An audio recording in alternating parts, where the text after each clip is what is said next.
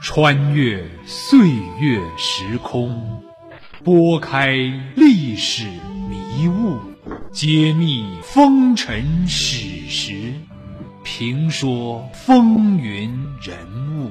老林说旧闻。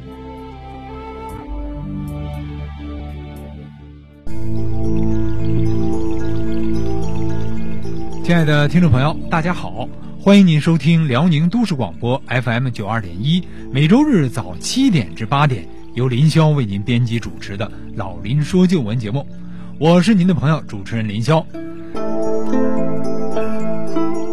听众朋友，中国科举考试是古代帝王用于选拔官吏的一个制度。科举考试最早起源于隋代，始于隋炀帝。而于清光绪三十一年，也就是一九零五年，推行新的学校教育，而终止了一千三百年的历史。科举制度被废止之后，立即成了一堆人人唾骂的陈年垃圾。后来，在孩子们的课本上有范进中举和孔乙己，各地的戏曲舞台上呢，也有《琵琶记》和《秦香莲》等等。这些作品啊，都把科举制度的荒唐和残酷表现得令人心悸。但戊戌会言，科举考试也影响了中国几个王朝的百姓生活和历史文化，它也影响着中国人的文化人格，值得我们回顾。科举考试是中国隋唐到晚清封建王朝选拔官吏及后备人员的制度。科举考试，唐代侧重诗词歌赋，明清侧重八股文。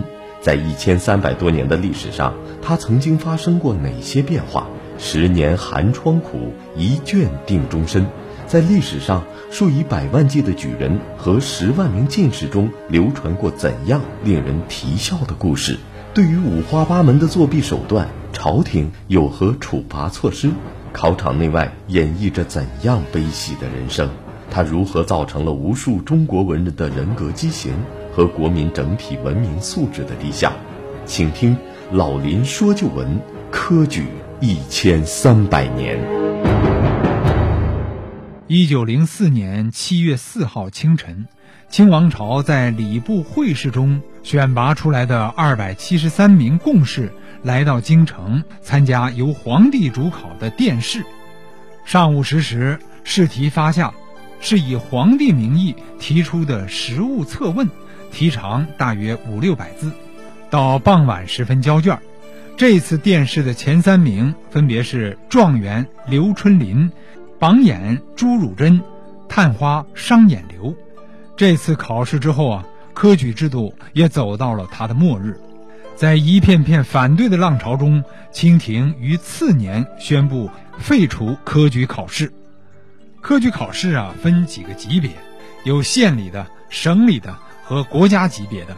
科举考试以名列第一者为元，省级的乡试第一称解元，由朝廷礼部主持的会试第一称会元，而由皇帝主持的殿试的第一才称为状元。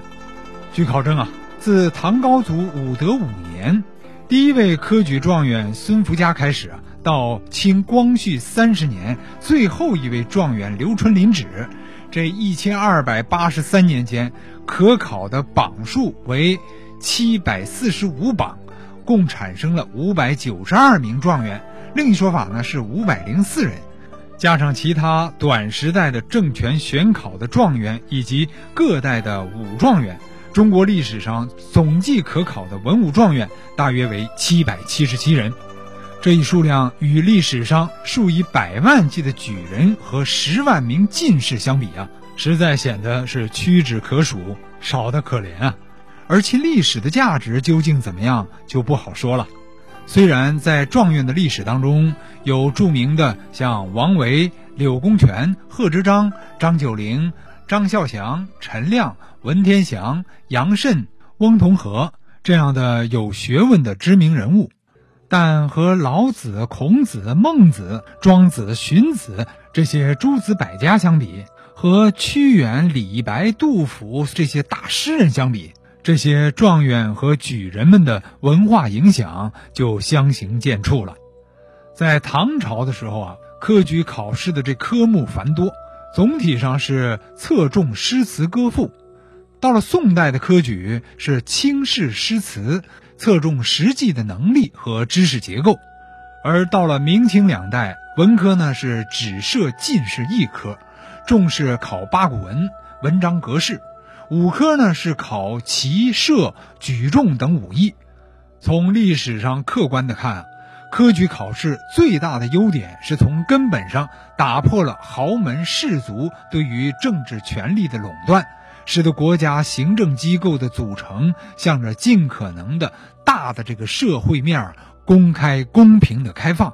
到明代的时候啊，科举考试已经分成了四个等级，一个是院试，也就是县府的考试，由省提督学政莅临主持，及格者称生员。俗称秀才，乡试呢是省一级的考试，三年一考，逢子卯午酉年秋季来举行，由皇帝派主考官来主持，及格者为举人。会试呢是乡试的第二年春季举行，由礼部来主持，及格者称为贡士。殿试由皇帝亲自主持，分三甲出榜。一甲三名赐进士及第，二甲若干赐进士出身，三甲若干名赐同进士出身，统称为进士。一甲三名，一二三名分别为状元、榜眼和探花。考试内容呢，也多是八股文，或称志异、识文、四书文，根本没有我们今天说的理科，可以说是严重的偏科。考试通常是三天。吃喝拉撒全在一个开放但有隔墙的小屋子里。古时候没有照相技术，科考时对考生的身份的验查是靠文字来描绘的。清代有一名姓胡的考官督学监考，他做事认真，监考的时候按照化名册对考生的年龄相貌查核的非常严格。名册中将考生有须，即胡须的须却不浓密者描写为微须，因此他便把那些长着长胡须的考生啊，通通拒之门外。清末科举考试啊，命题多涉及历史，据说有位考官出题要求考生比较中西史事，即中国和西方的历史人物，题曰《项羽拿破仑论》。然而，这些考生啊，都是熟读四书五经，却不知晓拿破仑为何物。有一个考生啊，文章开头即破题云：“夫项羽力能拔山，岂以破轮而不能拿夫？”接着便论证说：“夫车轮已破，其量必轻，以凡夫既能拿之，安用项羽？”以项羽而拿破仑是大材小用，英雄无用武之地。由此可见啊，当时这些考生其知识面和视野是多么的狭窄。在科举考试的历史上，趣闻轶事是很多，流传也颇广。不管是喜剧、悲剧，是风流还是滑稽，是文采斐然还是行贿作弊。都在历史中留下了一页，令后人玩味。唐朝的时候人才辈出，但唐朝选才的标准却有点怪。选举制中提出的标准是：一曰身，就是身材健美；二曰言，就是言辞辩证；三曰书，就是书法俊美；四曰判，就是文理悠长。这四条标准啊。一个是看长相，二看语言表达，三看书法，最后才看文章。比如诗人罗隐啊，他诗写的不错，但长相呢却让人不敢恭维，因此屡试不第。唐代诗人王维因自荐而成为头名状元的故事啊，曾载于《集异集》中。明代传奇也讲过这个故事。说当初年轻的王维以惊人的文学天赋和音乐才华游历于长安上层社会，特别为齐王所看重。科举考试将至，谁若能成为长安京兆府的第一名人选上宋，则极有希望夺魁状元。王维知道对此事有决定权的公主心中已另有人选，便请齐王帮忙。齐王深知王维的才学有竞争力，要他准备好旧诗十篇、琵琶一首，五天后再来。五天后，王维如期而至。齐王拿出鲜丽华贵的服装让他穿上，共赴皇公主府邸，名义上是向公主奉献九乐。王维充作乐师，公主忽见王维风姿超群，奏曲精妙，大为赞赏。齐王便说：“他不止精通音乐，文辞更是无人可比。”王维便当即把事先准备好的诗卷献给了公主。公主一看，更为惊异，说：“这些诗都是我平常反复诵读的。”一直以为是古人佳作，没想到竟出自于你之手。于是呢，以上宾之礼与王维畅谈。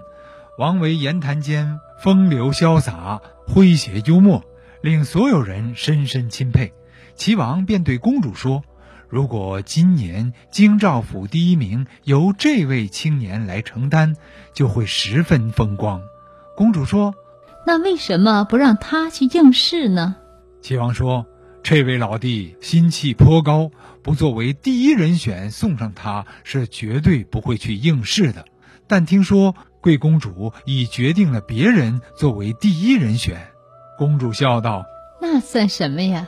也是别人托的。”等齐王和王维一离开，公主便招来了当年的考官。于是，王维不仅成了京兆府上报的第一人选，而且果真成了状元。那到了宋代，大文学家欧阳修和苏轼，他们的考试是怎么样的呢？历史上的科举考试啊，又有哪些稀奇古怪的作弊方式？广告之后，欢迎您继续收听。